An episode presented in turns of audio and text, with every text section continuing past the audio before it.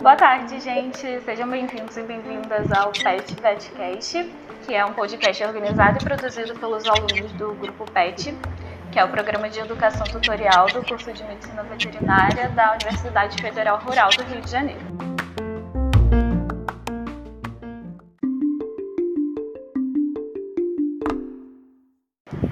É, nesse episódio, a gente vai debater um pouco sobre a esporotricose, que é uma doença zoonótica provocada por um fungo que pode afetar tanto humanos quanto animais.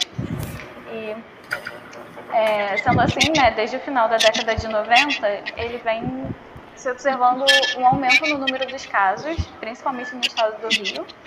E por isso, né, ele é considerado uma doença zoonótica endêmica e também um problema de saúde pública. É, Para falar um pouco mais sobre a esporotricose e as suas formas de disseminação, controle e prevenção, nós convidamos o professor Júlio Jael Fernandes, que é médico veterinário, professor de graduação e pós-graduação da Universidade Federal Rural do Rio de Janeiro, é, atuando na disciplina de Clínica Médica de Animais de Companhia, no Departamento de Medicina e Cirurgia Veterinária. Além disso, ele atua como tutor e preceptor no programa de residência nas áreas de Clínica Médica, Dermatologia e Oncologia.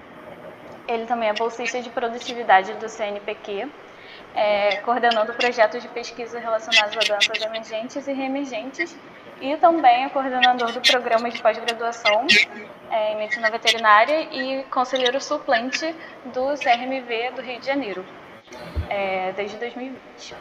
Seja bem-vindo, professor. Muito obrigada pela presença. Eu que agradeço. Só, só tenho que, eu tenho que atualizar, a culpa foi minha, a culpa não foi de vocês. Eu tenho que atualizar esse meu lápis aí, na verdade, né? Eu uhum. lá. Mas eu, eu, era conselheiro suplente do CRMV, mas agora, dia 22, semana passada, retrasada, né, não tem duas semanas, é, eu, eu, estou, eu, eu estou como vice-presidente do Conselho Regional de Medicina Veterinária. Aí, melhor ainda. É, é não muda nada na minha concepção, entendeu? O trabalho é o mesmo, tem um monte de coisa para fazer, uhum. tem coisa para orientar, né? É, então, assim, só, eu, desculpas, porque se pegou do latte, né? Eu nem, nem, O pessoal pegou do latte, viu? Enfim.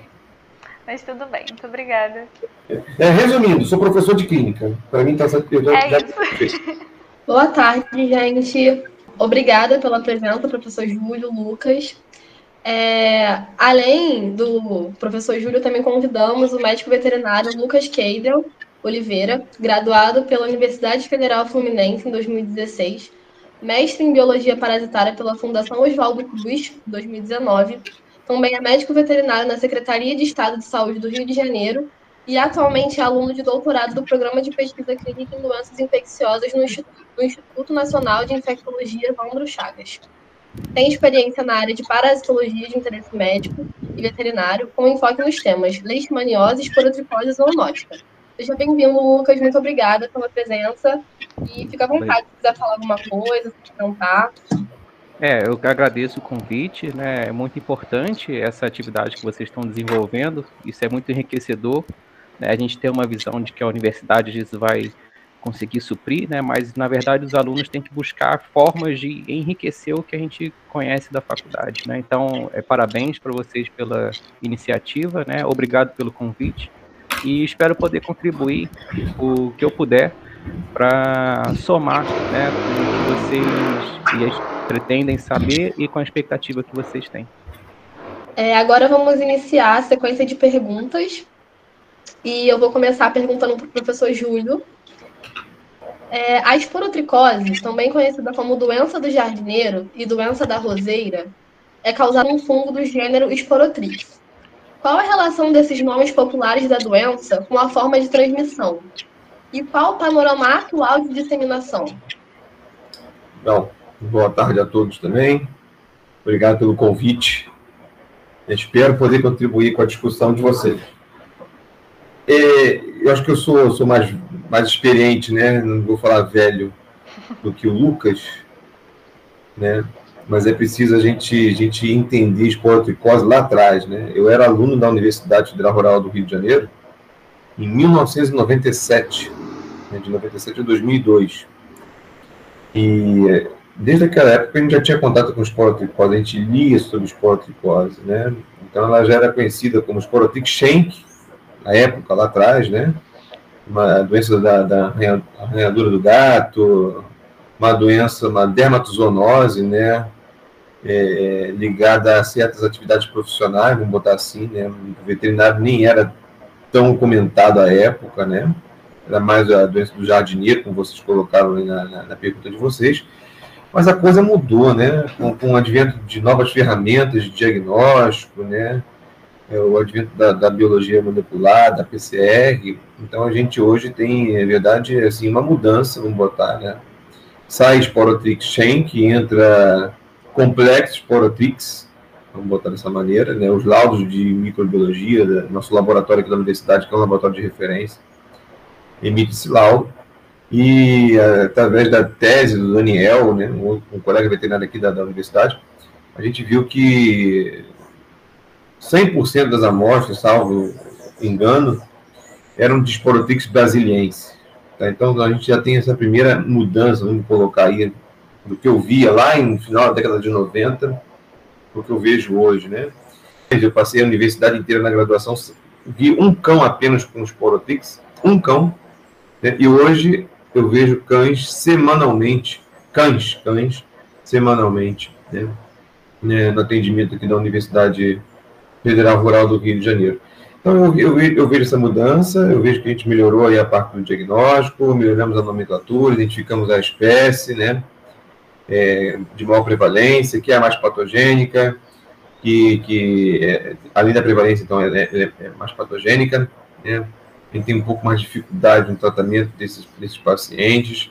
Sai aí a. Não, não vou dizer que sai, né?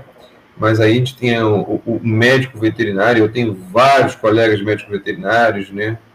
Que, que infelizmente né, adquiriram a doença pela manipulação desses felinos.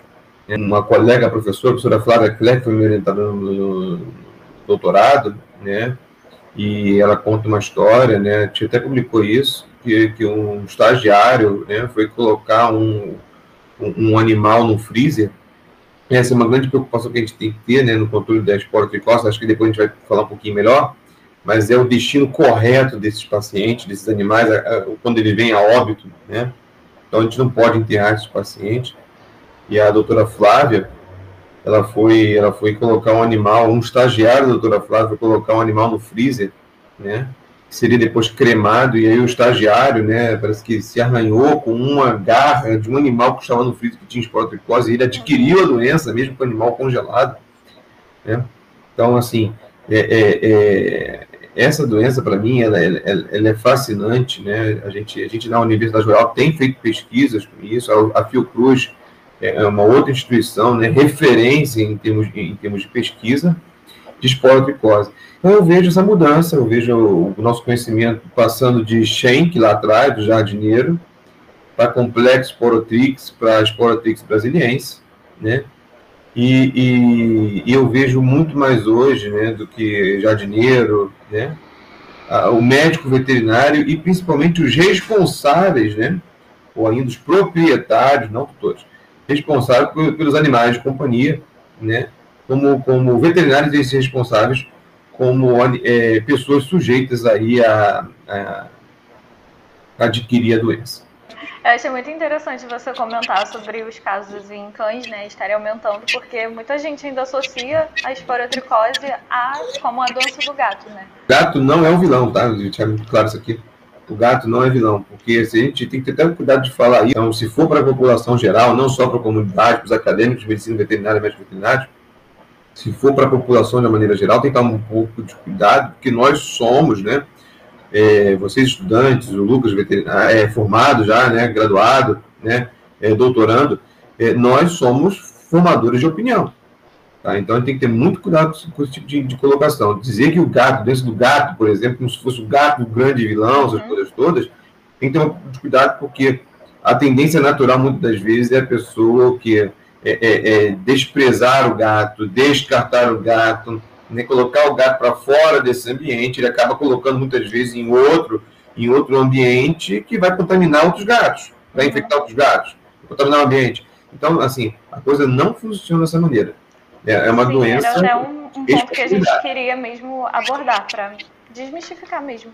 A gente tem que ter muito cuidado com o que a gente fala, né? Porque o público em geral absorve a informação e interpreta do jeito que quer. É, então a gente, é, leishmania e esporopicose, a gente tem que ter muito cuidado com né? E outros agravos também, mas são os que eu mais estou envolvido com a forma com que a gente coloca. Toxoplasmose também, né? Que a gente sabe da questão das grávidas.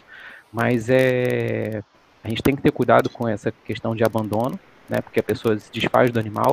Mas a transmissão, onde que eu quero chegar com você, assim, sem, sendo mais direto, a transmissão hoje é só o gato. A gente não tem uma confirmação hoje, não, não tem nenhum trabalho que mostre é, outro animal transmitindo. Tá? A gente tem um relato na literatura de calopsita, mas é, transmissão mesmo de cão para humano, né, ou cão para gato, a gente não tem relato. A gente só tem relato hoje do, do gato para humano, do gato para o cão. Tá? Isso muito por causa da carga fúngica e por outros fatores também que a gente ainda desconhece, né, que a gente precisa estudar. E, a, a, também tem uma questão dos roedores. A gente não sabe quais são os, o, o papel dos roedores, né, é, silvestres ou esses sinantrópicos. É, é, muito discutido isso, mas hoje, cientificamente, a gente só tem confirmação de transmissão do, do gato. Então, o principal é realmente é o gato. Ele não é o vilão, mas ele é o principal transmissor, tá? Então, assim, é, é, o cão não transmite, a gente não tem relato. Por mais que o cão esteja esporotricose, a chance de transmissão dele é, é muito baixa. E tem um trabalho, Lucas, né? Eu, eu concordo com você, tá? Eu, para mim, na minha, na minha, na minha rotina clínica aqui, né? a gente tem essa carga fúngica muito maior, né? Adaptação do. A gente não sabe o porquê, né? Botar assim, não tem essa explicação. Da, da, quantidade de levedura que a gente encontra no felino, quando a gente compara com o cão, por exemplo. Então, eu faço citologia aqui para o diagnóstico, né? Então, eu faço quase cinco anos, às vezes eu não encontro nada, nenhuma levedura, né? Eu encontro ali, né, um, um processo piogramatoso, muitas das vezes, que me sinaliza, olha, tem algum agente infeccioso aqui, mas por vezes eu não consegui encontrar, né? Eu concordo com você é, nesse aspecto, né, de toda a epidemiologia, né? E até na transmissão, eu também acho que cão não, não transmite, embora eu tenho, na literatura tem um artigo é, da professora Romeica, né? É uma colega também é, lá da Natal, né, parece que foi de um cão e aí tinha um linfonodo de uma proprietária, né, que também foi depois foi diagnosticado com com, com, com com esporo. Mas, assim, é importante essa mensagem que o, que o Lucas está colocando para gente, né? Que a atenção deve ser dada principalmente para quem? Para os felinos, né? A atenção que gente tem que ter como, como sanitarista, como médico veterinário, né? É justamente para, para os felinos. Apesar de ter esse, apenas um relato, Lucas, eu concordo com você. Se você for fazer uma outra revisão de literatura, você não vai encontrar. Não, né? não encontrei. É, é, outro, outro, trabalho, né? Aceita essa, citação aí da, da professora Romeica. Vamos botar assim, né? E, e até complementando né, a, a, sua fala, essa questão da citologia que você está falando, né, isso é muito interessante. O que, a gente está vendo hoje em dia? Que esse padrão epidemiológico está mudando. Né? A citologia, a gente sempre bate na tecla que a citologia é uma ótima técnica de diagnóstico para o gato. Para o cão, não. Para o cão é biópsia e histopatológico, tá? Porque o cão, mesmo assim, vai precisar de um patologista treinado, que é muito difícil a gente conseguir ver a levedura é, em grande quantidade. Né? Então, a gente vai ver pouquíssimas, e aí realmente tem que ter um olho muito bem treinado. E já é uma técnica mais cara, envolve uma estrutura maior, né? Por mais que a gente já tenha hoje né, incorporado na nossa rotina lugares de referência para fazer histopatológica, a gente tem colegas patologistas muito bons no mercado também, laboratórios muito bem equipados, mas assim, na rotina mesmo de vigilância, na rotina clínica mesmo, quando a gente vai lidar com a maioria dos casos de politricose, são pessoas mais carentes, né? Que a gente tem que procurar baratear ali o, a conduta para a gente tentar realmente fechar o caso. E a gente tem visto hoje no laboratório também que isso está mudando. Né? O padrão que a gente via lá atrás, 2000, por exemplo, a gente fazia citologia no gato, bombava de levedura. Hoje a gente não está vendo mais isso. E a gente tem uma hipótese de que esse padrão vem mudando por conta que já são mais ou menos o que mais de 20 anos ali de área hiperendêmica aqui no Rio de Janeiro. Então a gente já está vendo que os gatos hoje a gente você olha para o animal, você tem a clínica todinha de esporotricose, as lesões, né, bom, é, características de esporo. É, e você faz a citologia e você não encontra uma levedura, você encontra um processo inflamatório, mas você não encontra a levedura. E você né, faz o tratamento e o animal começa a melhorar. E aí você né, faz o diagnóstico pelo tratamento. Então, isso aí você faz a cultura, dá positivo. Isso é um padrão que a gente está vendo uma diferenciação. Assim, talvez, né, a gente vai precisar de um pouquinho de coragem agora na, na pesquisa para afirmar que a citologia já não está sendo mais um, um diagnóstico é, tão bom quanto era antes. É, a gente tem que fazer, porque é uma técnica barata, simples, rápido, mas é, ter cuidado com isso, né? Que às vezes os colegas na vigilância mesmo mandam para mim as fotos das lâminas, ah, não estou vendo, não tô vendo levedura, então o gato não tem esporotricose. Eu falei, cuidado, é, esse padrão está mudando, né? Então talvez seja melhor realmente implementar o tratamento, se o animal melhorar, você fecha. Tem alguma, alguma algum motivo para essa mudança de padrão? É, a gente tem uma hipótese de que seja um, um equilíbrio. Não, é, é tudo uma relação parasita-hospedeiro. Né? E ali provavelmente, como já temos muitos anos né, de, de, de área hiperendêmica aqui no município, no estado do Rio de Janeiro, né? É, provavelmente a gente deve estar tendo um, um equilíbrio ali entre parasito, é, fungo e, e, e gato né, principalmente. É, é, então a gente provavelmente esteja isso, algum, alguma coisa virulência, que o, o fungo já está começando a mudar, é, o hospedeiro também. Né, então, algum motivo, mas provavelmente por essa pressão de muitos anos, né, a gente vê isso também na leishmaniose. Né, antigamente a leishmaniose, o cão vinha com uma clínica muito grande. É, a gente faz eu, eu, sempre faço esse, esse, comparativo, né? O cão vinha com a clínica muito grande, hoje a gente já está vendo muito, muitos animais assintomáticos porque provavelmente já são áreas que já têm uma circulação há muito tempo daquele parasito e, e já tem um equilíbrio. Então a gente está vendo esse padrão para. É hipótese, tá? Tem nada fechado não, mas é, é realmente a gente já está começando a viver um, uma mudança. E, e um, um, uma citologia negativa, hoje você não deve descartar que seja esporotricose. Acho que vale a pena investigar mais. No setor dermato a gente faz isso, né? É, é, embora a gente tenha, a gente, a gente eu, eu assim, não sei de novo, né, para quem vai, vai o material, né, eu não sei. Mas uma coisa que, que eu sempre falo nas, aulas, eu acho que bons colegas veterinários, né, sabem epidemiologia, sabem diagnósticos diferenciais, né. Então, assim, se eu sei diagnóstico diferencial, obviamente eu tenho eu, eu, mais de um diagnóstico, a minha chance de erro é menor, né. Então, esse caso que o Lucas está colocando, chegou um animal com a lesão ali, muitas vezes lesões ulceradas, né, preferencialmente localizados na cabeça, pescoço, região de membros, embora a gente, a gente já viu tanto casos de polimicose, com 30 apresentações clínicas diferentes, eu amei que já está até entrando no, no, tema da segunda pergunta, que é sobre sintomatologia mesmo. Ah. Então deixa eu falar então, já que eu comecei, né? Pode continuar. É, é, então, é, é que a gente vê muitas vezes lesões ulceradas, né? É, com as bordas elevadas, que as lesões não cicatrizam, né? Isso chama muita atenção pra gente. E às vezes, no passado principalmente, elas encaminhavam né, os, os animais para o setor de oncologia. Né? Uma das suspeitas aí seriam as neoplasias, né? os, os carcinomas, de uma maneira geral, né? entram como diagnósticos diferenciais. Né? Mas hoje, eu, eu, recebo lá no setor né, estagiários do Brasil inteiro. E é muito interessante, porque se eu colocar um animal né, para um colega da região sudeste, ele vai botar assim, diagnóstico, qual sua suspeita? Esporte. Se eu colocar um colega do nordeste, ele vai falar leishmania. Tá? Então muda muito né, o perfil eh, que a gente está acostumado a ver, né, de, de, de lesões.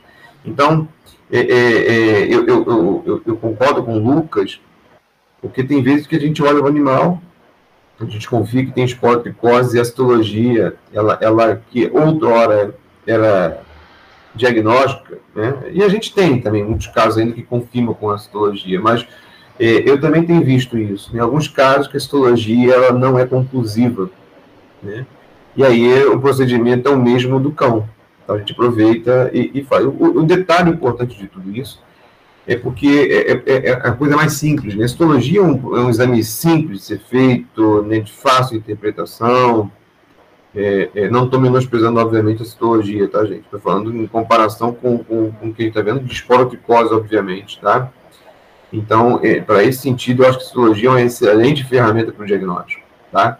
Mas eu, eu, devo ter aí, ao todo, em, sei lá, em 20 anos de, de, de medicina veterinária, um pouco mais de 25 anos de veterinária, né? É, é, aproximadamente uns 10 casos, 15 casos, vamos botar aí, né?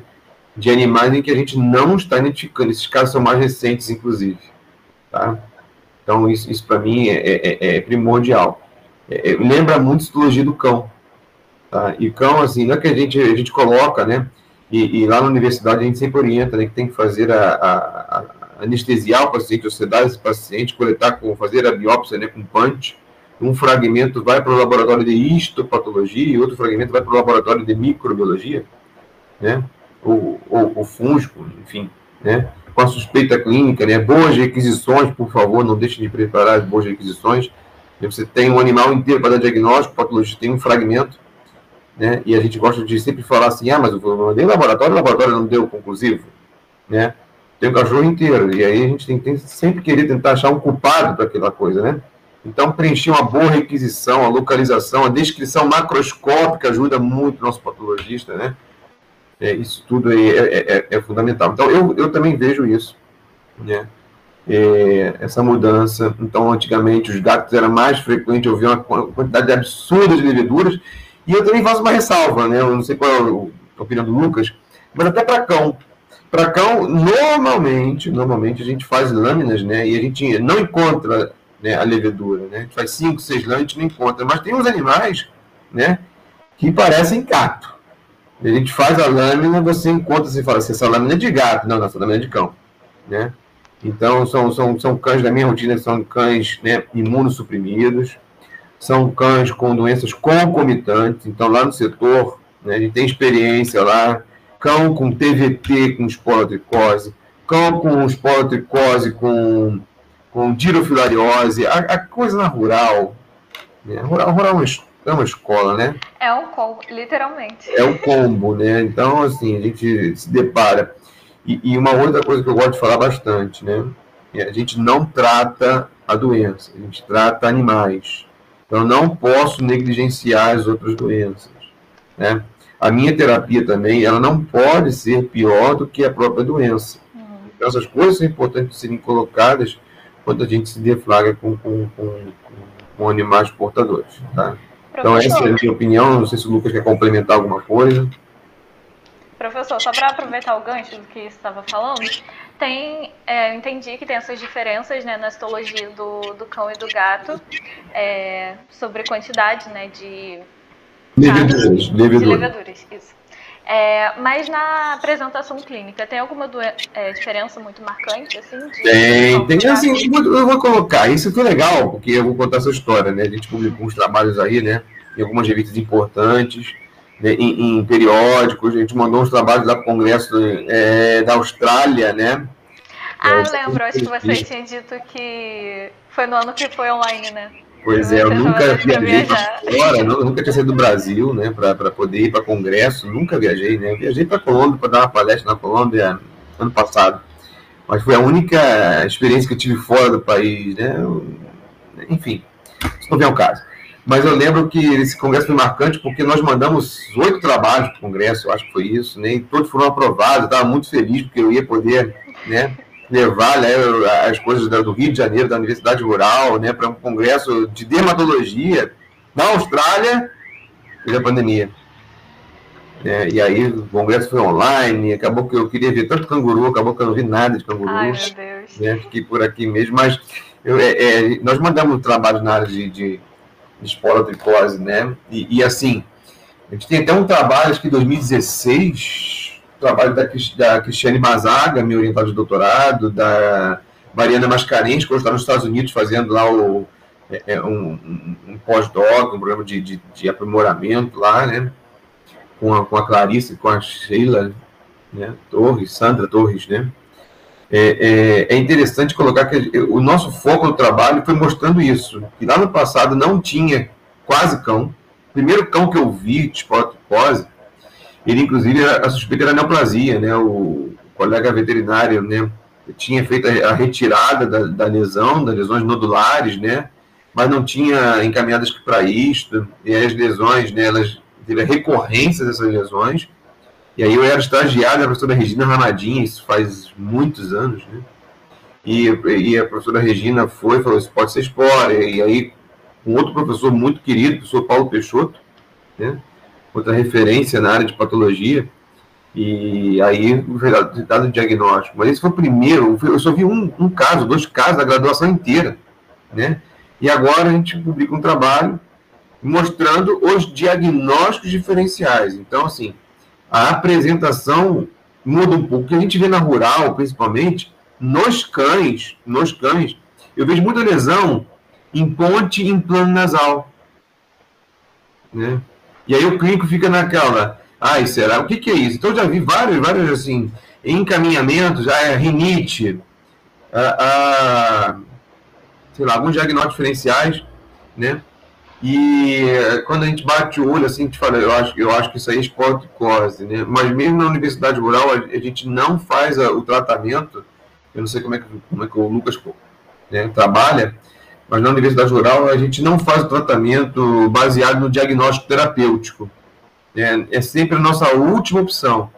Então, aqui na universidade, por mais que dê um pouco de trabalho, né, o proprietário não gosta muito, porque tem que fazer, passar por alguns setores, né, cardiologia, setor de imagem, porque ele vai, é, ele vai, ele vai precisar da avaliação anestésica para ser anestesiado, porque não tem como fazer biópsia com sedação em nariz, né, é, é para mim, é é, é, é, deixar aquele animal no estado de sofrência, né, brigar ali, pode, pode ter trauma para o cachorro, pode ter trauma para o colega veterinário, né? Então, assim, eu, eu não gosto de, de sedação para esse tipo de procedimento. Ah, se for ali na, na, região do dorso, aí tudo bem, pode fazer bloqueio local e, e faz a coleta, né? Mas quando não é assim, gente, é, é anestesiar o paciente. São dois fragmentos, dependendo da localização, eu, eu coleto a minha equipe, né? E eu, eu quero deixar registrado aqui que o Júlio não faz nada sozinho.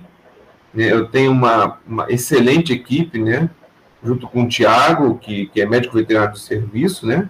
Fora os, os mestrandos, doutorandos, os pós-graduandos, os residentes, né? Que eles é que, que, que efetivamente estão ali diariamente, né? É, lidando com os proprietários com esses pepinos. Mas, assim, a gente coleta de dois a três fragmentos e vão fragmentos para o laboratório de microbiologia e laboratório de, de histopatologia. Tá? Mas o que eu vejo na clínica do dia a dia, mais localização em ponte em plano nasal, tá? em cabeça. Mas nesse trabalho a gente coloca casos absurdos. Um dos animais que marcou muito, eu tinha voltado do Pará, trabalhei cinco anos na Universidade Federal do Pará, e eu comecei a ver muitos casos de leishmania no, no Pará, né? Não só leishmania, né? Mas outras doenças também importantes. E aí, quando eu olhei esse cachorro aqui no Rio, foi em 2000 e... 13, eu acho, 14, eu olhei o cachorro e falei, bota o cachorro para dentro, esse cachorro tem leishmania, bota para dentro, não sei o que coisa e tal. E aí a gente, o cachorro era, era, um, era um dog alemão gigantesco, né, com lesões disseminadas, e aí eu falei, vamos fazer citologia, porque isso é, isso é, isso é leishmania, vamos achar a forma mais gigota. E a citologia do cachorro com lesões disseminadas era, era um mar de leveduras. Então, perdão, é, é, as lesões, vamos botar assim, eu não vou botar que são lesões patognomônicas. Eu vou botar, eu vou olhar aquele cão e falar, esse cão tem isso, né? A gente até usa uma palavra, né, para poder dar os nossos diferenciais. Então você pode ter ali o que? Algose, né? É, é, é, é você pode ter é, micobacteriose, que faz diagnóstico diferencial, as próprias neoplasias como diagnóstico diferenciais. Então, de novo, Bons veterinários sabem epidemiologia, diagnósticos diferenciais, tanto para qualquer doença, para qualquer espécie. Lucas, fala um pouco também, senão daqui a pouco. eu estou gostando aqui, estou gostando aqui de ver a, a, aula também, né? Porque a gente vai relembrando também coisas que a gente aprendeu, né? E coisas que a gente vai somando ao longo da nossa, da nossa vida. Mas é, eu concordo com o professor também, né? É, a gente hoje tem tantas ferramentas na veterinária, né? E a nossa veterinária evoluiu tanto, né? Às vezes a gente tem que abrir mão de uma técnica ou outra, né? Partir, mas hoje é, a gente tem que é, botar em prática todas, tudo que a gente tem em mãos, né? A gente tem que pensar no nosso paciente, né? Eu concordo também, essa frase é excelente, que a gente não trata doença, a gente trata paciente né? Tem que olhar para diagnóstico diferencial, às vezes fica muito focado numa coisa só, às vezes o que, o que você está pensando é uma coisa que apareceu de forma secundária, mas não é o que está trazendo a clínica dele. E é uma coisa que eu sempre escutava desde a faculdade, né, que é a clínica soberana. É, um bom veterinário que quer ir para a parte clínica, né, que quer se especializar em alguma área, tem que saber clínica, não adianta. Né, às vezes a gente encontra aí umas, umas, umas coisas meio esquisitas, né? Assim, os, os colegas estão desaprendendo a fazer histórico, anamnese, né, a descrever o que, que eles estão vendo, e isso vai ajudar todos os outros setores. Né, e, e realmente para a gente fechar o caso mesmo e, e com, começar a compreender o que, que a gente está tá lidando. Né, a gente nunca tem nada engessado, né, porque não é porque a gente já tem muito. Já, Rio de Janeiro já sabe muito sobre esporotricose que a gente não tem mais nada a aprender. Né? Uhum. O, o parasito está aí, o fungo está aí, para mostrar para a gente que a gente não sabe nada. A gente tem que aprender bastante ainda com ele. Adorei, né? adorei Lucas. Perfeitas colocações. E, e, e, e, é uma relação é, é, é, indivíduo. Né? Cada indivíduo tem uma apresentação. Né? A epidemiologia é muito importante porque ela dá um direcionamento para você, o que, que você vai procurar, o que, que você tem naquela área, né? o que, que você precisa pesquisar mesmo, né? qual vai ser a sua suspeita mais forte, mas é, tem em mente que é sempre um indivíduo. Né? É, aquele indivíduo, por mais que o cão né, um tipo de lesão X, o gato tem um tipo de lesão Y, né, é o indivíduo. Às vezes o cão é isso que a gente encontra mesmo. Às vezes a gente faz uma citologia, a gente fala, sempre fala que citologia de, de, de, cão não funciona, mas você pode fazer naquele cão e funcionar. Então, assim, nunca abrir mão de, de técnicas, né, ainda mais técnicas simples, baratas. Então, faça, faça, vai com seu, seu know-how clínico, né, é, tenha sua suspeita em mente e investigue, busque né? Não fique sem resposta. Por mais que seja, às vezes você tem que investir no diagnóstico terapêutico, que também não é uma coisa que a gente costuma fazer, mas a gente tem que abrir mão às vezes por causa, né? A gente está lidando com pessoas também de diversos tipos de condições e a gente quer o melhor. E você tem que fechar o caso, né? Não pode é, se acomodar com aquilo. Né? E, e, é um padrão que, além somando nessa questão de apresentação, né, de que o professor até comentou da questão dos cães, né, com a associação TVT, cão com alguns. É, a gente sabe que a imunologia é muito forte, né? Para realmente uma doença aparecer, ou doença ser mais grave ou menos grave, a imunologia está sempre presente. E é uma questão que também me tira aqui do sono, é a questão do FIV-FeLV com gato, né? É, a gente tem na literatura dizendo que FIV-FeLV não tem tanta é, influência no tratamento, na clínica de um, de um animal com, com esporotricose, né, num prolongo tratamento.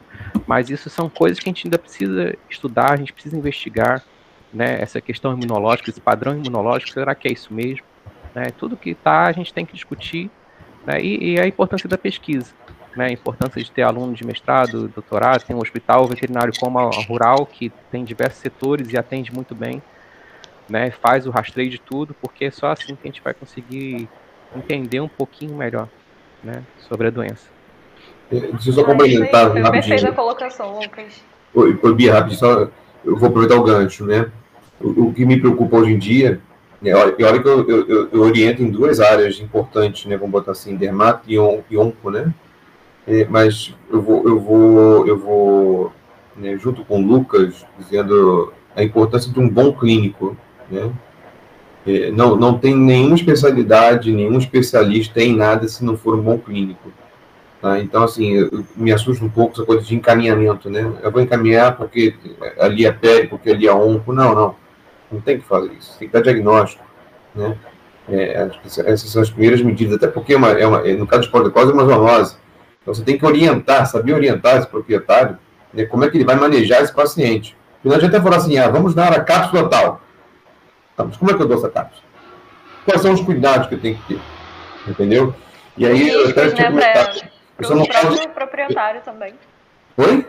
Não, e além dos riscos, né, para o próprio proprietário, né, sobre, sobre a doença. Sim, sim, eu tenho, uma, eu, tenho uma, eu tenho uma história muito, muito interessante, né, eu, eu conto isso, né, de, de, de, de uma proprietária, né, é, é muito zelosa, né, com os animais, ela tinha um animal com esporotricose e ela ela, ela, queria muito tratar, e eu falei, ó, você tem que isolar esse paciente, né? A gente, a gente faz, fala isolar, né? Mas se você não ensinar o proprietário como isolar, não adianta nada. Né? Porque assim, isolar, o que é isolar para você pode não ser isolar para outra ah. pessoa. Tá? E aí eu lembro que ela ter colocado, ter confinado esse animal numa gaiola muito pequena, e isso também não é vida. Entendeu? Então aquilo ali tem, que saber como orientar e como, como colocar. Quando você falar, eu vou dar um remédio X, eu estou dizendo remédio X, porque eu não vou falar tratamento da doença, né? Até porque isso vai ficar depois aberto aí, tem outros colegas, né?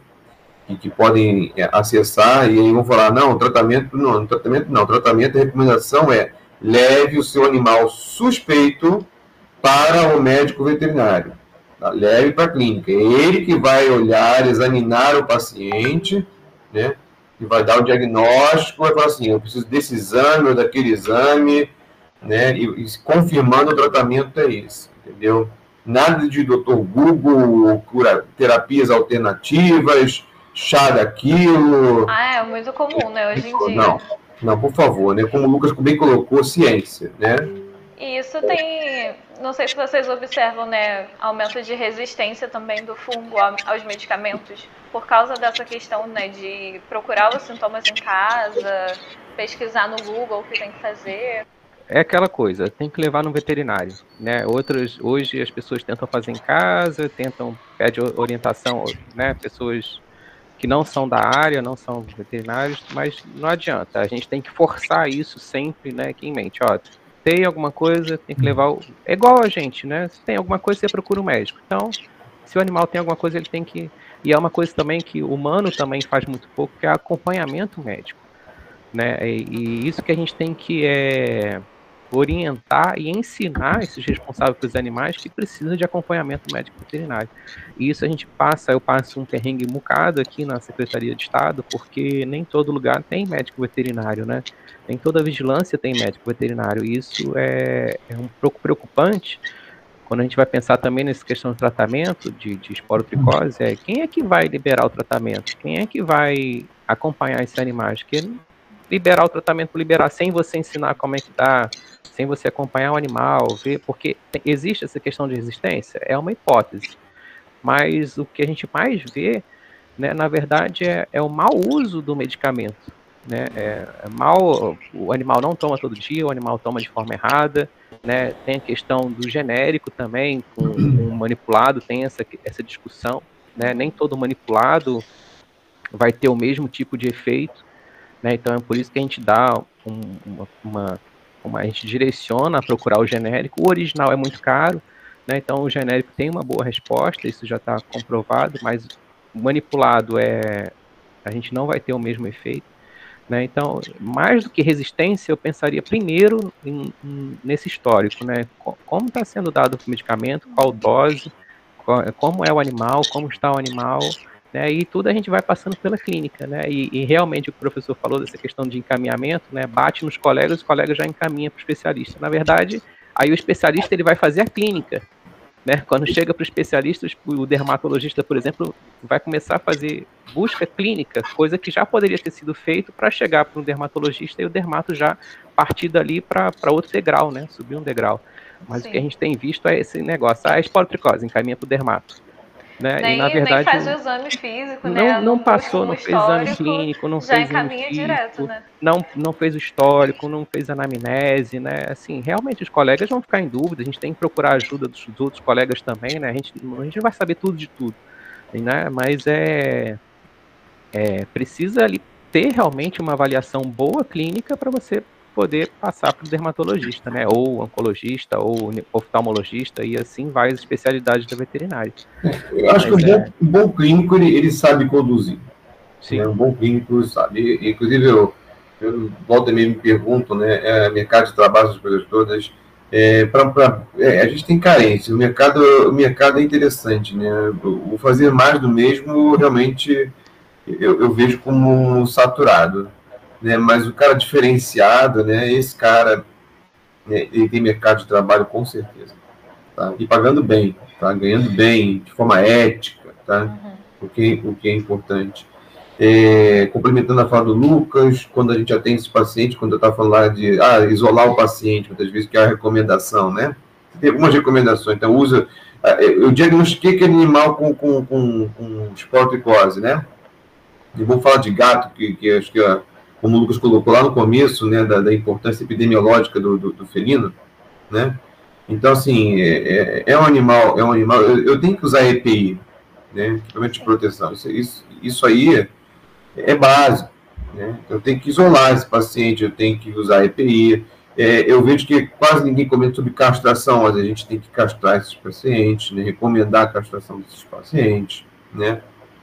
É, eu vejo também uh, um pouco de, de, de, orientação que tem que dar ao proprietário, né? porque é, é, uma vez que o animal está positivo, né? Ele, ele, pode realmente né, arranhar, e não é só arranhar, não, né? Solução de continuidade, tem tanta levedura naquele exudato, né? Se tiver uma solução de continuidade, você pode adquirir a doença. Então, às vezes, o animal tem lesão em implante nasal, né? Na narina, ele espirra em você, vem aquele monte de levedura em você, se tiver solução de continuidade. Tem colegas veterinários, tem relatos de colegas veterinários que adquiriram assim, esporotricose. Tá? Então, é, é, é, sempre essa proteção individual deve ser enrolada. E, e, e, sempre orientar o, o, os proprietários que, em caso de alguma lesão, procurar o serviço médico. Né?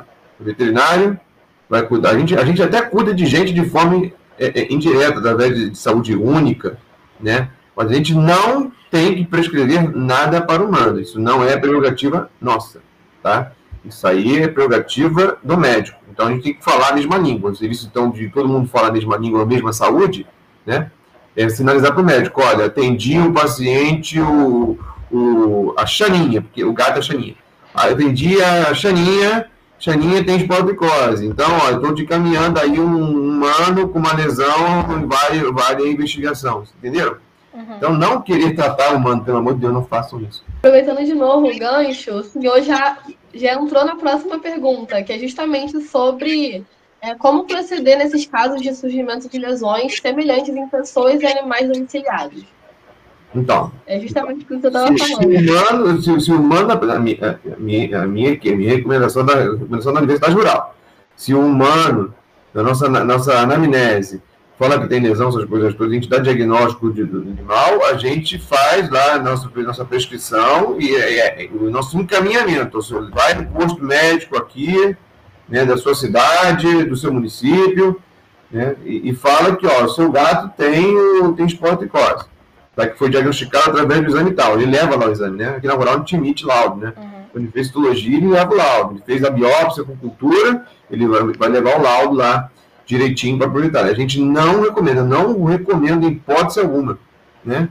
É, o tratamento de, de, de, de, humanos. Não é prerrogativa nossa. Tá? A gente ajuda o controle da doença atuando em quê? Atuando no controle da doença dos animais. Então, são as recomendações. Não enterrar os animais doentes. Esses animais devem ser cremados, né? é uma doença de notificação compulsória, então você tem que notificar essa doença. Se você não notificar essa doença, isso para veterinário, isso inclusive é, é, é, é, é passível de punição no código de ética. Caramba.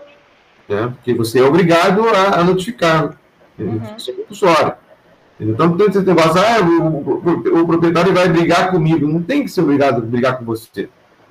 Entendeu? É uma doença de importância né? principalmente para pessoas imunossuprimidas, para crianças, para idosos. Sim. Tá? Então, não adianta você, ah, não quero, não, você é obrigado a notificar. Aqui na rural tem essas coisas, né? Ah, o proprietário, você vai notificar? Vou. Ah, não quero, não sei o que coisa, tá, porque se soubesse que ia ser assim, não vinha. Então, o que veio? Tá? Agora, agora o problema não é mais só seu, o problema também é meu. Aí eu vou notificar. Professor, notifica... E essa, esse encaminhamento que você fala, é, encaminhar o, o proprietário para um atendimento médico, é uma dúvida assim, pessoal mesmo. É um encaminhamento realmente. Não, eu coloco. Tipo, no papel, te... ou você só, tipo, indica, assim? Vou te falar o que eu faço, entendeu? Essa lesão assim, você deve procurar o serviço médico, ponto. Uhum. É, eu, eu coloco nenhum né. Ao colega médico, ao ah, né, tá. serviço de saúde, né? é, é, é, sugerir que o proprietário, né, responsável pelo animal é, chaninho, portador de esporotricose, diagnosticado através de exame X, Y, Z, né, é, é, apresenta lesões e, e sugira investigação caso o colega ache pertinente. Uhum. Então, mais ou menos assim, um texto básico, né, para a gente colocar, né? Tem muita proprietário que eu, que eu vejo, veterinário, veterinário também, veterinário também. Veterinário também. Proprietário que vai lá, coloca lá a cápsula do remédio, né? E aí o, o Lucas já, já, falou um pouquinho do, do, do fármaco, né? Dentro que tem do, do, do genérico, que tem o, o, de referência, o próprio guideline da, dos colegas da Fiocruz, né? É, gremião e, e, e, colaboradores, né? Eu, eu, eu, eu, eu, assim, a gente tem que dar parabéns para grandes pesquisadores, para instituições, né? Eu só conheço pessoalmente o, o, o Pereira. Eu conheço o Pereira uma, uma palestra que eu, que eu dei com ele em São Paulo faz, sei lá, 10 anos, né? Mas é, é, é todos da, da, da Fiocruz, daquele grupo ali, trabalham muito, gente. São pesquisas sérias, né? E a gente tem que valorizar isso no nosso país. É muito difícil fazer pesquisa, muito difícil. Sim. Entendeu? Então, assim, até recebemos aqui dois, dois trabalhos. Semana foi uma semana boa. Porque boa não porque eu bati de carro hoje, bateram no meu carro hoje. Que e, isso? Você corta esse negócio, corta esse negócio aí. Entendeu? Mas não, não, não foi um dia, hoje não está um dia bom, né? Meu, meu, o ônibus bateu no meu carro, né? Com meu filho dentro. Meu Deus. Chegou de férias. Eu ia para o rural da aula, eu estava de férias. Eu, eu, só o professor Bruno trabalha comigo que me avisou. Olha, depois você pode ser. O professor Bruno que me avisou. Você está de férias? Eu falei, não sei, eu estou de férias. Estava indo para o rural para dar aula. Que isso, professor? Esquecendo férias? Esqueci. Esqueci. E aí ainda bati de carro, quer dizer, bateram no meu carro, né? Então a semana não tá legal, não, mas a semana não tá legal em termos, né? Ninguém se machucou, então, bom, ninguém se machucou, isso é mais importante. Mas recebemos um aceite ontem de, de, um, de um trabalho importante, revista A2, né? Uhum. E também recebemos um, um, um, a publicação definitiva de uma outra revista, Journal of Line, né? Então, pesquisas boas da Universidade Rural e do Brasil e do Rio de Janeiro. Cara, então, né? Eu, eu sempre dou parabéns para as grandes instituições e para as pessoas que fazem pesquisa nesse país, entendeu? Apesar de tudo, de tanta dificuldade, a gente, a gente ainda consegue fazer pesquisa de qualidade, levando conhecimento, né? Sim. Que para mim é, é, não é só o conhecimento, é formação de recursos humanos. Então a gente forma excelentes médicos veterinários para atuarem em qualquer lugar, né? Seja na docência, na iniciativa privada, nas prefeituras. Então isso, isso que motiva a gente para a gente colocar. E aí, para terminar essa minha fala, muito né, longa, depois vocês cortam aí, fica à vontade. Né? Ou de repente não corta, porque é a parte cômica da coisa, né? E vocês sabem que eu gosto de, de essas coisas de stand-up comedy, né? Tem muito proprietário que a gente bota na. Assim, isola o animal, mas quando vai dar a cápsula, ele é arranhado. Por quê? Porque não soube conter o paciente. Uhum. Entendeu? Então a gente também sabe quando a gente começa a fazer o tratamento, você diminui a carga né, fúngica e, e diminui a capacidade desse, desse indivíduo transmitir. Entendeu? Então, a gente tenta na rural fazer, a gente tentou fazer já, né? Aplicação transdermal, olha que coisa linda que seria, né? Mas não funciona. Nossa, que sonho. Não funciona, a gente já fez isso lá. Entendeu? A gente busca alternativas. Entendeu? Abrir a cápsula do medicamento lá para numa, numa situação úmida, ah, não pode abrir a cápsula. Não, não pode abrir a cápsula, não. Vai dar uma cat friendly. Não, não, às vezes não dá. Entendeu? E a gente sabe que funciona também. Então, entre não dar o remédio e dar o cearim da cápsula, dá a cápsula aberta. Entendeu? Então, é, é, de se conversar, né? Eu acho que, que, que você precisa, é, é, na verdade, ter, ter experiência para trocar isso, né? É, é poder orientar os proprietários e, e, e, ler, né? Você tem que ler. Né? Não existe você trabalhar com esporotricose no Rio de Janeiro, ser um, ser um clínico veterinário, ah, não vou nem falar de esporotricose, ser um clínico veterinário que não leia o guideline sobre esporotricose, né? É, é, é, pelo, pelo, pelo, pelo, pela né?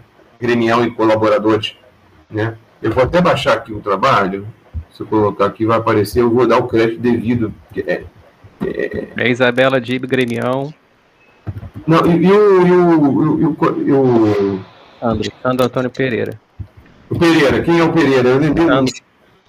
É o Sandro. Sandro, exatamente, exatamente. Obrigado, Lucas. Sandro, esqueci o nome do seu perdão, perdão. Se Sandro depois assistir isso aí, pelo amor de Deus. É, mas, o, mas o respeito pelo, pelo pesquisador, né? É, é, é, é, assim, admirável, entendeu? Ele coordena o laboratório, na época eu conheci, ele coordenava esse laboratório e já há muito tempo fazia muito, muita pesquisa, né?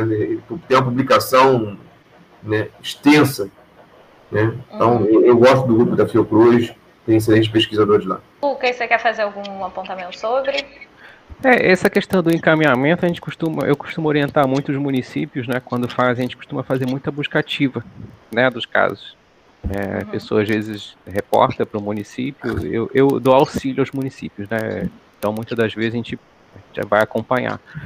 Então a gente vai na casa da pessoa, né? A pessoa tem uma suspeita, tem um animal, aí chama a vigilância, a vigilância vai, né? E a gente sempre, eu sempre oriento a eles é, é ter um olhar geral, né? Tem que olhar a casa inteira, né? Não só o, o, o animal, mas tem que olhar a pessoa, tem que olhar o ambiente que ele vive né? Porque dali você vai começando também a abrir o leque né, de orientações. Né? Então, essa é a importância da gente estar sempre lendo, de estar sempre. É questão de científica, né? Da gente estar se atualizando, né? Se atualizando, porque é, a gente tem que pensar em tudo, né? Quando a gente vai. Então, a gente não vai. A gente aproveita a viagem para fazer tudo.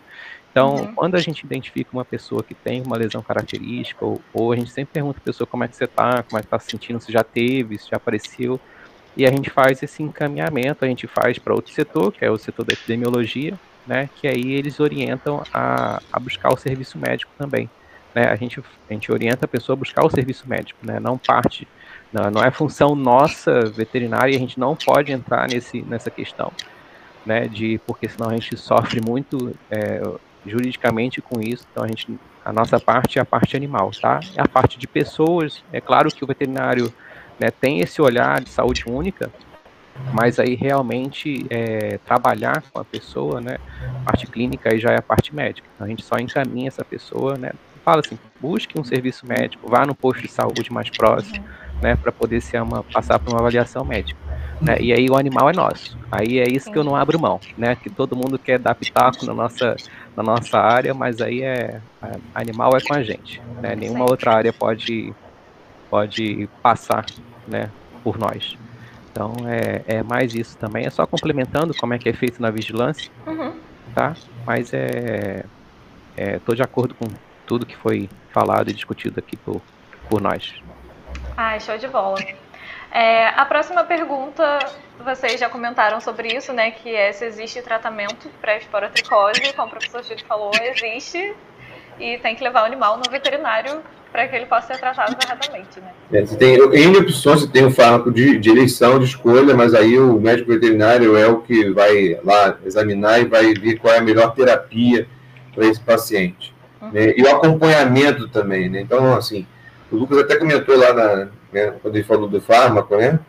É, é, das, das opções, então, o acompanhamento, muitas vezes, né, o, o trabalho da, da novamente, ela coloca lá um índice assustador, né, de 30% a 40%, salvo engano, né, de abandono do tratamento. Então, isso, isso é, é, é extremamente... É um tratamento longo, né, também. É, é, é longo, né. É, a recomendação é que você continue a, a terapêutica, né, é, dependendo da localização das lesões, de 30 a 60 dias após a cura clínica, né, então, você tem que acompanhar esse paciente, né? Tem, e não adianta você botar hoje para escrever para ele e volta daqui a seis meses. Isso não acontece, né? Vai esquecer. Lá na universidade a gente pede sempre acompanhamento pelo menos mensal, né? Uhum.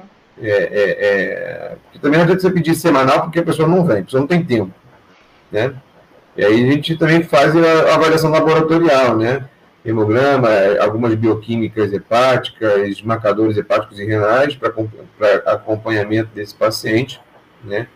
A utilização ou não de alguns fármacos que possam ser adicionados ao tratamento, eu não faço essa, essa adição previamente, né?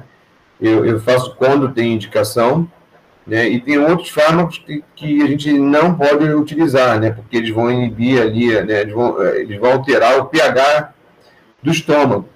Uhum. Tá? Então, não adianta se tratar, eu quero tratar com, com, com esse inibidor da bomba de prótons, né, esse antiácido, né, antagonista de receptores agradadores, né, que aí vão interferir na absorção do, do fármaco. Então, de novo, eu não vou falar o nome do fármaco, né, nem das opções que você tem ali, né, você tem outras, outras, você pode ter combinação de terapias, né, a literatura é vasta nisso aí, mas aí, de novo, procure um médico veterinário, porque é ele que vai determinar qual é a melhor terapia para esse paciente. Tá? E aí, se o veterinário está na dúvida, vale o trabalho da Gremião, por exemplo, vale o trabalho da Clarissa, né? Valeu um trabalho recente publicado na Revista Brasileira de Medicina Veterinária, que são terapias é, é, adjuvantes. Né? Tem o trabalho da professora Luísa Justen, recente também, sobre o uso de um, de um antifúngico que pode auxiliar né, no tratamento concomitante para esses pacientes.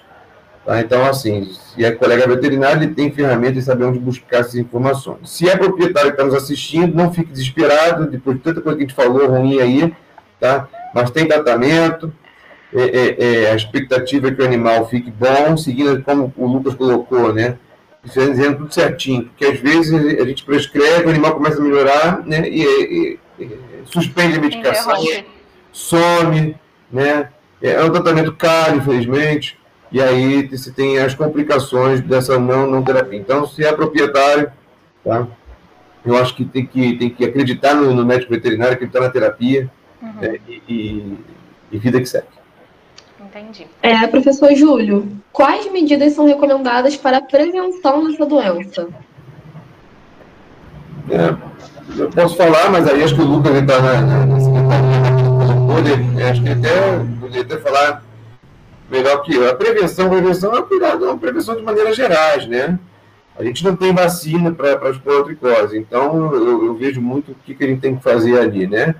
essa coisa que gato tem que fugir, gato tem que passear lá fora, isso eu já não, eu não concordo com isso, sabe? Né?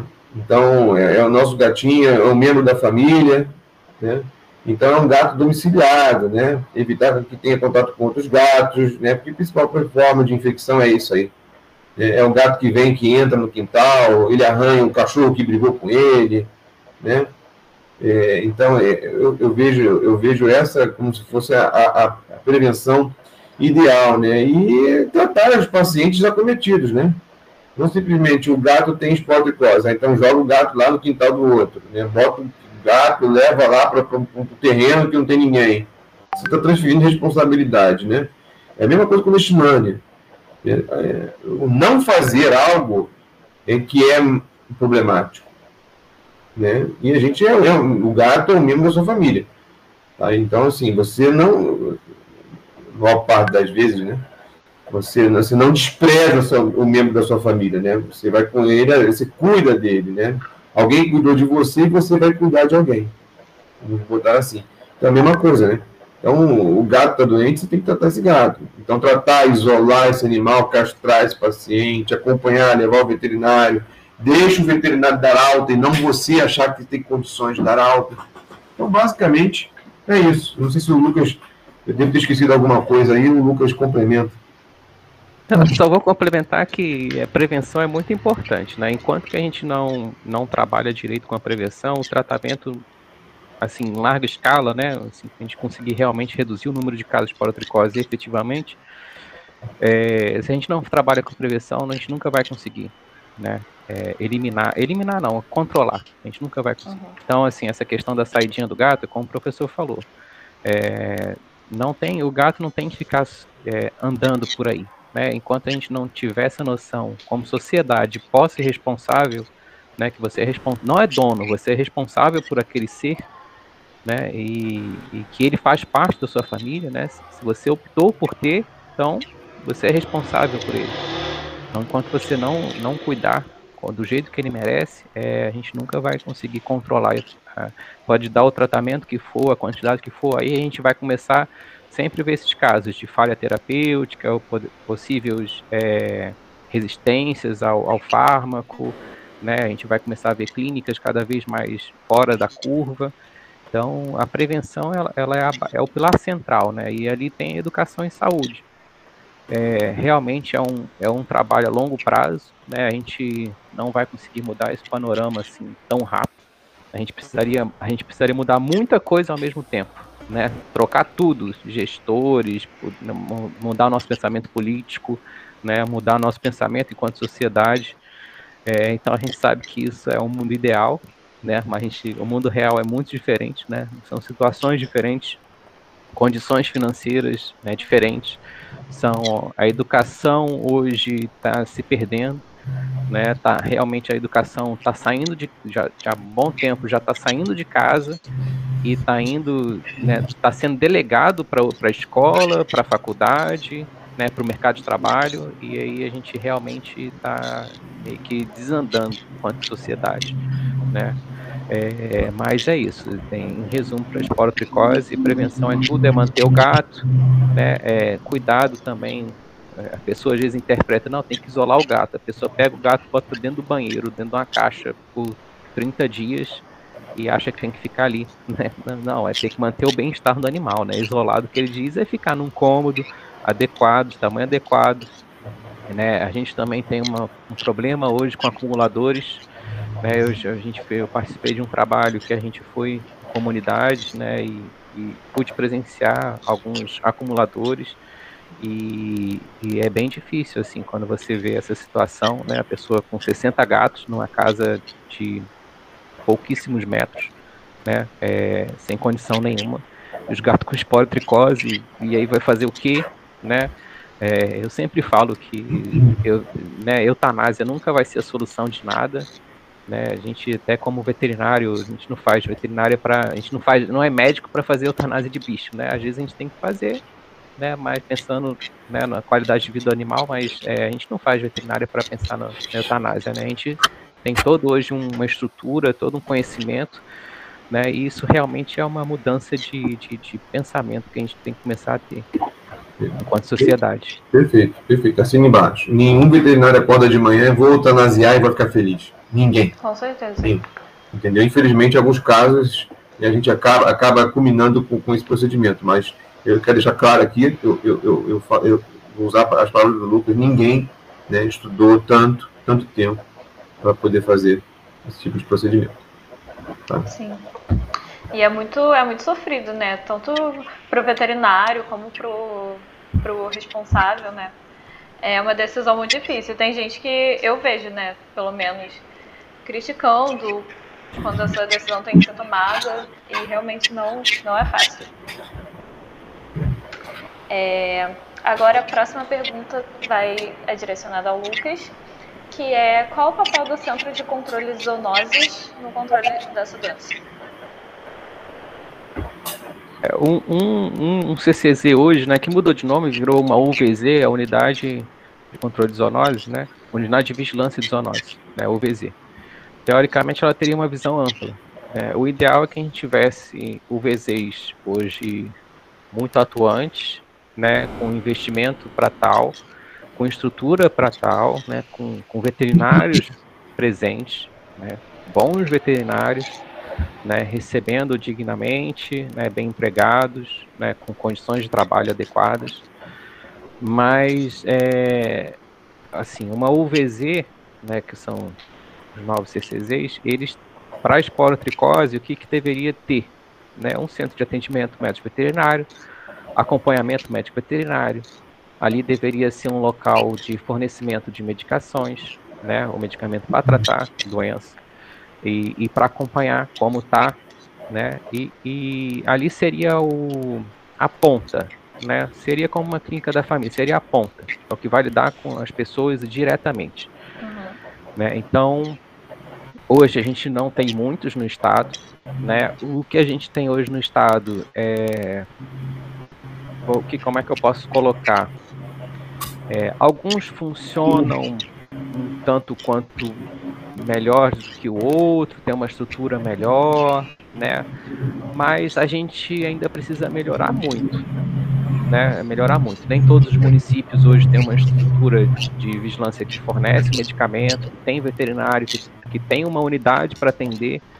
Né, as nossas maiores políticas hoje são voltadas para castração, né, é, e a esporotricose hoje sempre fica muito, assim, o que eu vejo é, ela atrai muita atenção, mas na hora de botar em prática, né, é, o pessoal foge.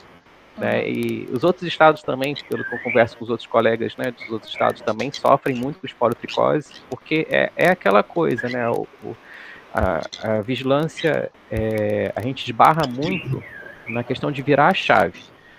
É, a gente identifica o animal, né? Sabe que ele tem esporotricose. E aí, vai fazer o quê? Né? Ah, é, esse passo a gente não tem. Né? Então, é que o, seria um passo interessante de você ter uma UVZ. né? A UVZ poderia realmente desempenhar isso, mas é aí a gente é uma bolinha de neve, né? A gente parte já para outros assuntos, seriam políticos, né? Tem que ter interesse político, tem construção, aí verba, né? Planejamento, é, o terreno, né? Tem todo um manual que o Ministério disponibiliza para uma criação de uma UVZ. Então, assim, às vezes os colegas né, dos municípios estão doidos para criar o UVZ. Cada município quer criar um UVZ mas é, é para manter uma UVZ é, é, é, tem custo, hum. né? Então assim, tem que ter planejamento. Então, senão vira um elefante branco, né? Criou aquela UVZ que realmente não vai desempenhar o, o papel de uma UVZ. Então, é, seria muito interessante a gente ter talvez os UVZs regionais, né? Que atendessem mais municípios ou cada município tivesse pelo menos uma UVZ e a gente poder ali concentrar né? Porque a gente tem alguns centros hoje de referência que conseguem quase que desempenhar essa função de CCZ, né? Não, não, não propriamente dito, mas que dão muito apoio, que é a Rural, né? A gente tem o Fiocruz e a gente tem no município do Rio tanto um CCZ quanto um, um Instituto de Veterinário. Então, assim, são grandes pontos que conseguem, mas para você dar vazão para 92 municípios, é, e, e, os casos de politricose hoje cada vez aumentando mais, né? Porque a vigilância vai buscando, a partir do momento que você começa a buscar investigar, você vai aumentar o número de casos. Né? Uhum. Se você não notifica, se você não busca, não, não faz nada, fica aquela subnotificação ali. Quem não é visto não é lembrado, né? E, é e, e, se a gente tivesse realmente o V6 hoje mais né, é, à disposição, a gente, a gente talvez poderia ter um cenário diferente. Né? Então esse seria o papel da, da UVZ. Entendi. Esses institutos que você mencionou que ficam no Rio são esses da Tijuca e de Santa Cruz, eu acho? É, a fica na Mangueira, um do, aqui no município do Rio. Um fica na Mangueira e outro fica em Santa Cruz, certo? Santa, é São Cristóvão ali, né? É, São Cristóvão. Eu acho que é bem, Mangueira, bem na frente da, da estação do Maracanã. É o Jorge. É o Centro de Medicina Veterinária Jorge Weissman. Isso. Aí, você sabe dizer se lá eles fazem tratamento? Fazem. Eles disponibilizam, eles fazem atendimento. O Jorge Weissman faz atendimento, mas para os casos do município do Rio, tá? Uhum. É, eles fazem atendimento e eles fazem, eles disponibilizam o medicamento e fazem acompanhamento mensal, uhum. tá? Desses pacientes. Entendi. Não, só para deixar registrado mesmo, né? Caso alguém tenha interesse. Que eu acho que lá tem um custo menor também, né? É um, mais acessível, tá? Mas é, se for assim para o público geral, é, eles têm atendimento, mas não é assim. É, é, é tem, eles têm horário para atendimento. Uhum. Entendeu? Então, se for é, para o município do Rio, senha, né? o ideal é, é ligar para o 1746, né, para procurar se informar, falar que tem um animal com suspeito de porotricose e buscar como é que faz o atendimento lá no Jorge Weiss. Entendi. Perfeito, Lucas. A próxima pergunta também é direcionada para o Lucas. É, Lucas, a esporotricose é uma doença de notificação compulsória no estado do Rio de Janeiro, de acordo com a resolução número 664 de 2013. A portaria número 264, de 17 de fevereiro de 2020, adicionou a esporotricose humana na lista nacional de notificação compulsória de doenças, agravos e eventos juntamente com a doença de Chagas crônicas, a criptococose e a paracocidioidomicose. Como realizar a notificação de casos humanos? É, humano, humano mesmo, é, não seria conosco, né? Seria, a gente ficaria mais responsável com a parte veterinária mesmo. Né? A notificação de caso humano aí parte para quem pode atuar com humano, então seria médico. Né? A pessoa teria que ir para uma clínica da família, né, para uma unidade de saúde, e é aí que lá que eles vão né, é, realmente dar prosseguimento a essa questão burocrática. Né? A questão animal, né, como é que funciona hoje? É, cada município ele tem uma organização. Né? Então, o município do Rio se organiza de um jeito, Seropédica de outro, é, Cabo Frio de, de outro, e assim vai. Né? O, o que às vezes confunde muito é que as pessoas vão para o município do Rio, né? E na verdade não é bem assim. Então, o, uma pessoa da ponta, né? Uma pessoa que tem um animal que está com suspeita de esporotricose ou que passou por uma, uma clínica veterinária e o veterinário diagnosticou esporotricose. Como é que ele tem que fazer? Né? Primeiro ele tem que se situar em qual município que ele está e buscar a sua vigilância do município, né? Então, Seropédica tem a vigilância é, ambiental e epidemiológica. Né? E cada município também tem uma organização de vigilância diferente. Né? Tem município que tem vigilância sanitária, né? vigilância epidemiológica, vigilância ambiental. Tem município que são as três juntas.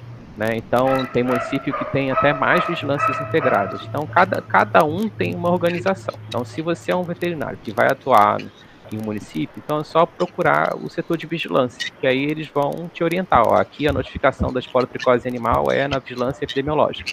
Aí é feita dessa forma, preenchimento da ficha de episotia, né, ou manda as informações para a gente e a gente preenche. Né, a, a, o preenchimento da ficha né, e liberação do sistema é responsabilidade do município.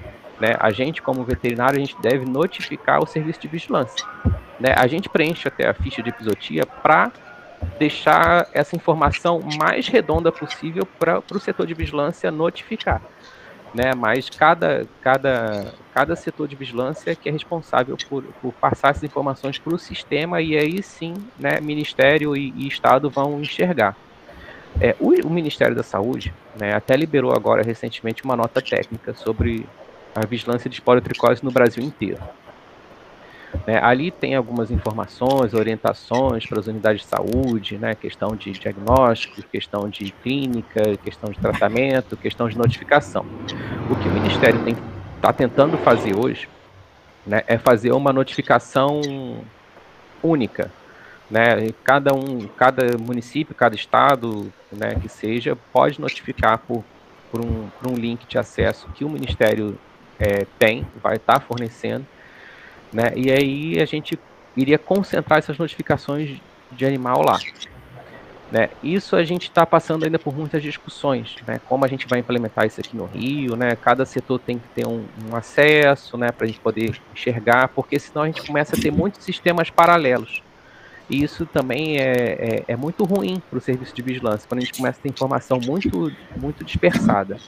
Né? Então, assim, é, a pessoa passou para um veterinário, o veterinário vai atender. Então, se o veterinário está aqui no Rio, no município do Rio, né, aqui tem um sistema de, de notificação online.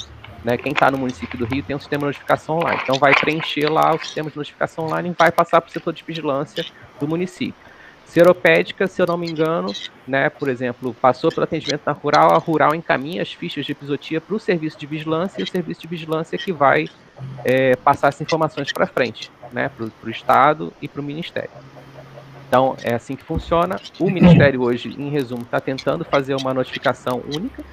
Né? Isso está ainda sendo implementado. Talvez futuramente a gente passe realmente a só notificar por esse jeito, mas por enquanto é isso. É a notificação é, é o veterinário vai notificar para o serviço de vigilância do seu município. Uhum. É, hoje, assim, de política de Estado para fornecimento de tratamento é, a gente ainda não tem. Para o Estado também é, a gente não tem hoje um serviço de referência para a gente enviar esse material. Né? A gente está tentando fazer, implementar aqui no, no, Rio com parcerias, né? porque a gente não tem hoje um, um local para os municípios enviarem uma citologia ou um, suave para fazer uma aqui no, no estado, a gente faz o que a gente está fazendo hoje, né? Mas é, a gente ainda não tem uma política de, de, de tratamento, a gente não tem ainda hoje de tratamento assim, de fornecer para os municípios o tratamento, né? Porque os municípios são autônomos para isso, né? Eles recebem verba, eles têm um planejamento, né? Então, é, é, esse é o entendimento. E, e a questão do, do, de ter um centro de diagnóstico, hoje a gente não tem uma referência. Então, outros estados, por exemplo, eles utilizam o LACEN, né, que é o Laboratório Central do Estado. Só que aqui no LACEN a gente está tendo conversas de como a gente pode implementar isso, que seja no LACEN ou que seja em outra instituição. Né? Porque, por exemplo, né, na raiva, como é que a gente faz? Quando tem algum caso suspeito de raiva, um, animal morreu de raiva, de suspeita de raiva né, o que, que a gente recomenda? Vai ter que enviar esse animal, essa carcaça, para um centro de referência, seja ele morcego, animal doméstico, para poder fazer o diagnóstico da raiva. Né, e aí sim a gente tem uma confirmação laboratorial. Hoje o nosso centro de referência para raiva é o, o, CJV, que é o Centro de Medicina Veterinária Jorge Weissman, que fica aqui na Mangueira, no município do Rio. Então todos os municípios, né, o município lá da norte, noroeste, vamos supor, Campos, Né? O animal acabou vindo a óbito lá, um cachorro veio a óbito, entrou em contato com o morcego, veio a óbito. Então tem que confirmar se é raiva ou não. Lá de Campos eles vão mandar a carcaça do animal para cá. Né? Então, assim, para esporo, né, a gente não tem ainda um, um serviço assim que forneça auxílio para todos os municípios. A gente está tentando implementar. E fora, assim, adicionalmente, fora isso, a gente tem as demandas dos próprios municípios, né? Muitas das vezes os municípios mesmo começam a querer se organizar, né? Fazer um planejamento, eles pedem auxílio do Estado, né? E a gente vai lá, eu vou lá, a gente treina, treina para o diagnóstico citológico, treina para coleta de material, né? É... A gente treina a contenção também, né? Porque essa questão que, que me deixa para morrer hoje é, é segurar o gato de qualquer jeito é claro que não Sim. dá para ser pet friendly né, sempre no nosso atendimento, mas é, é, não dá para segurar o gato de qualquer jeito, né? O bicho. Sem necessidade, né? Sem necessidade. Tem que, tem que segurar. Não precisa ser pet friendly, mas segurar da forma correta. Uhum. Então a gente treina muito contenção, a gente treina a questão do diagnóstico, né? O que é possível também, porque vamos pensar na ponta, nem sempre vai ter o médico veterinário lá atuando, né? Muitos são agentes de combate à endemia, né? agentes comunitários de saúde. Então são pessoas com uma outra formação, uma formação mais técnica, que a gente né, passa por a gente capacitá-los, né, para pelo menos eles servirem como uma forma de capacitação, é, de coleta de material. Né, mas assim, sem sedar, sem biópsia, né, pelo menos uma citologia, ou passar um suave para depois fazer uma cultura, ok. Né, coisas simples também. Né? Então, é, coletar informações, o histórico, a anamnese, para poder ser realmente encaminhado para o serviço de vigilância que tem um veterinário e o veterinário realmente ir lá e passar as orientações. Né? Mas são essas, são essas pessoas que estão diretamente com o público, né? então são elas que vão servir como ponte entre o veterinário e é, o, o animal né? e a pessoa.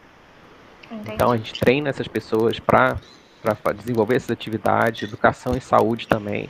É, são mesmo essas dúvidas que a gente está discutindo aqui são dúvidas é, corriqueiras que sempre acontecem, as pessoas sempre perguntam a questão do cão, ah, eu tenho um cachorro, eu tenho um passarinho, é, será que vai passar esporotricose para mim, né? Tenho, como é que tá meu gato, como é que eu vou dar remédio, o que que eu tenho que dar? Aí a questão do tratamento eu sempre em capacitação, nunca nunca vou muito a fundo, porque aí já já é, se for para capacitação para veterinário é uma coisa, né? Para o público em geral já, já, já muda a fala, né? Então é só saber que tem é, tratamento, tem que procurar um serviço veterinário. Né? A gente também tenta fazer hoje, né? A gente desde a minha chegada na secretaria a gente começou também a ter um bom uma, uma boa conversa com o conselho de veterinário. É, eu converso muito com o Diogo, né? A gente faz fez essa parceria, até foi pensando na, na raiva, né? Na, na época mas é, é, a gente tem muito essa porta aberta com o conselho, né? E o conselho está cada vez mais presente também. Então, até para a gente acessar as clínicas veterinárias, os colegas que estão né, no mercado de trabalho, e a gente realmente fazendo aquele trabalho de formiguinha. Né? Então, é, eu lá na secretaria, a gente, a gente trabalha assim, né? de pouquinho em pouquinho, né? fazendo o que a gente pode, né? da melhor forma possível. É, claro que gostaria de fazer mais, né? mas é, a gente tem até um, um, um degrauzinho para ir, né? Então a gente tenta sempre atuar nessa. Essa é a política hoje do Estado, né? De, de, de educação mesmo. Eu, eu gosto de cat friendly, né? Você viu que eu, eu gosto de cat friendly, Lucas. Mas de fato, às vezes é o, o, que eu fico às vezes preocupado é o que? É que tudo é cat friendly, como se fosse a coisa mais fácil do mundo. Oh. Eu fico brincando às vezes, né? Vamos, vamos administrar lá comida pro cachorro. Aí o cara coloca um pedacinho, não sei o que, coisa e tal, o cachorro vai, o gato não, cara, o gato é mais inteligente. Entendeu? Então Às é... vezes chega uma jaguatirica também, né, em forma pois de é. gato. Pois é, e aí é complicado, entendeu? Então, assim, não é tão simples. Então, a, o que eu quis dizer ali, né, que eu, que eu entendi, né, é exatamente isso. Então, não adianta você falar, ah, dá o prescrição, faça isso. Você tem que ir lá ensinar como se faz entendeu? Porque a compreensão minha é completamente diferente da compreensão da Dona Maria, do senhor José, do senhor Francisco, por aí vai. É, Para a gente finalizar, como que o profissional de saúde médico veterinário contribui para o controle dessa importante zoonose? É, o professor fala primeiro? Eu acho que você tem mais gabarito para falar do que eu. eu tem não, eu tenho que comer muito arroz e feijão ainda para chegar lá. Não. Tá, é, bom, o profissional médico veterinário, ele, ele é um, ator muito importante né, nessa peça. Sem, sem nós, é, estaríamos sem o nosso serviço hoje, é, com certeza o cenário seria muito pior, né? Se a gente tem hoje, né, no estado né, e no país como um todo, né, um cenário de tendendo ao controle, né, de entendimento maior da doença, né, de educação, é por causa do médico veterinário. Né? E muito também a gente ensina muito a parte humana. Né? A gente ensina muito para os médicos. Né? Eles aprendem com a gente, na verdade, essa, essa é a questão, eles aprendem com a gente. Né? Eu até brinco que eles, traba, eles trabalham com uma espécie só, né? É, a gente não, a gente trabalha com tudo né, e com tudo mesmo, né? As pessoas acham também que a gente tem que saber de tudo, desde o inseto até o dinossauro. Mas é, é brincadeiras à parte, a medicina veterinária ela é um pilar importantíssimo na sociedade. É, a, gente, a gente trata do ambiente, a gente ó, tem um olhar para o ambiente. A gente, a, a gente tem uma profissão mais completa que tem, né? A gente olha para o ambiente, a gente tem um olhar para o animal diferenciado e a gente tem um olhar para o humano também. Né? Muitas das pessoas não sabem o que é aquilo, ou às vezes passam por a gente, né? levam seu animal para a gente, e, e, e, já relatam, né? isso eu já vi, que passaram por vários setores de saúde, né? de todos os jeitos, e nunca conseguiram é, fechar o diagnóstico daquela pessoa. A gente fala assim, já pensaram em esporotricose? Ah, nunca ouvi falar. Aí ela volta para o setor de saúde, volta com a questão do relato da esporotricose, e aí os médicos começam, né, tem um olhar diferenciado. Então, eles aprendem muito com a gente, com nossa terapêutica, com nossa conduta, né? É, e, e, e, a sociedade também, né? Mas é um serviço trabalhoso, né? A gente trabalha muito, né? A gente sofre muito também, veterinário sofre muito. E mas é, a gente faz um, um pilar central na questão de, de saúde única. É, então é uma, é uma profissão importantíssima na sociedade.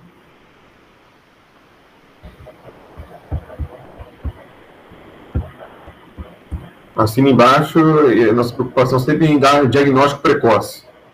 Né? Diagnóstico precoce. Descartando os diferenciais. Quanto antes a gente entrar com a terapia, melhor o prognóstico para esse paciente. E aí o restante é o que o, foi o que o Lucas colocou. Né? A gente tem que, tem que valorizar esse profissional e, e, e assim, porque todo mundo sabe que, que veterinário trata de cachorro de gato, né? De boi. É a visão coletiva, assim, né? É, mas a visão coletiva de saúde única, não só na parte de vigilância, de epidemiologia, né? Mas na parte da inspeção, né? É, é tem tantas atividades na medicina veterinária, né? Uma, uma, uma, uma profissão tão bela, tão, tão, com tanta, tantas opções, né? Tantas, tantas opções de você ser feliz na profissão, né? Isso não tem, isso não tem preço, né? E aí é, é, foi o que o Lucas colocou nessa participação que a gente tem e valorizar o veterinário no contexto de saúde Bom, gente, a gente terminou a nossa rodada de perguntas aqui. Eu queria muito agradecer a vocês dois né, por terem aceitado o convite novamente. É, e eu vou passar a palavra agora para a Camila para ela encerrar. Muito obrigada pela pergunta de vocês. Foi excepcional, foi uma, uma conversa incrível e super necessária. E em nome do grupo PET de Medicina Veterinária da UFRJ, agradeço enormemente a participação de todos na entrevista de hoje. Com certeza, quem estiver ouvindo esse episódio vai estar adquirindo muito conhecimento. E aos ouvintes, não se esqueçam de seguir as nossas páginas arroba petmedvex.frrj no Instagram e Pet Medicina Veterinária no Facebook. Além de seguir nosso podcast para ficar ligado nos próximos episódios. Lucas, meninas, obrigado pelo convite, espero que tenha sido produtivo e me coloco à disposição aqui. A Rural está sempre de portas abertas né, para a sociedade, para quem, quem necessita de algum auxílio, ajuda, né, pode voltar para a gente.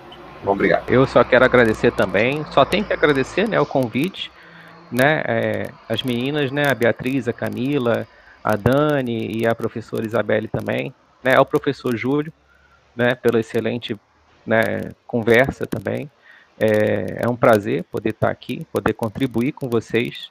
Né, estou à disposição para o que vocês precisarem. Né, tem um telefone, tem fácil acesso, Tá? É só quando sempre tiver dúvida ou quiser alguma orientação, pode perguntar. Né? Professor, muito obrigado pelas colocações, né? pela somar mais conhecimento, né? E deixar um agradecimento também para a professora Isabelle e para a Dani também, tá? Tudo bem. Bom, gente, com isso a gente encerra o nosso podcast e, como a Camila falou, fiquem ligados nos próximos episódios. Tchau, tchau. Obrigado, professora Isabelle. Obrigado também pelo convite. Beijo. Tchau, tchau.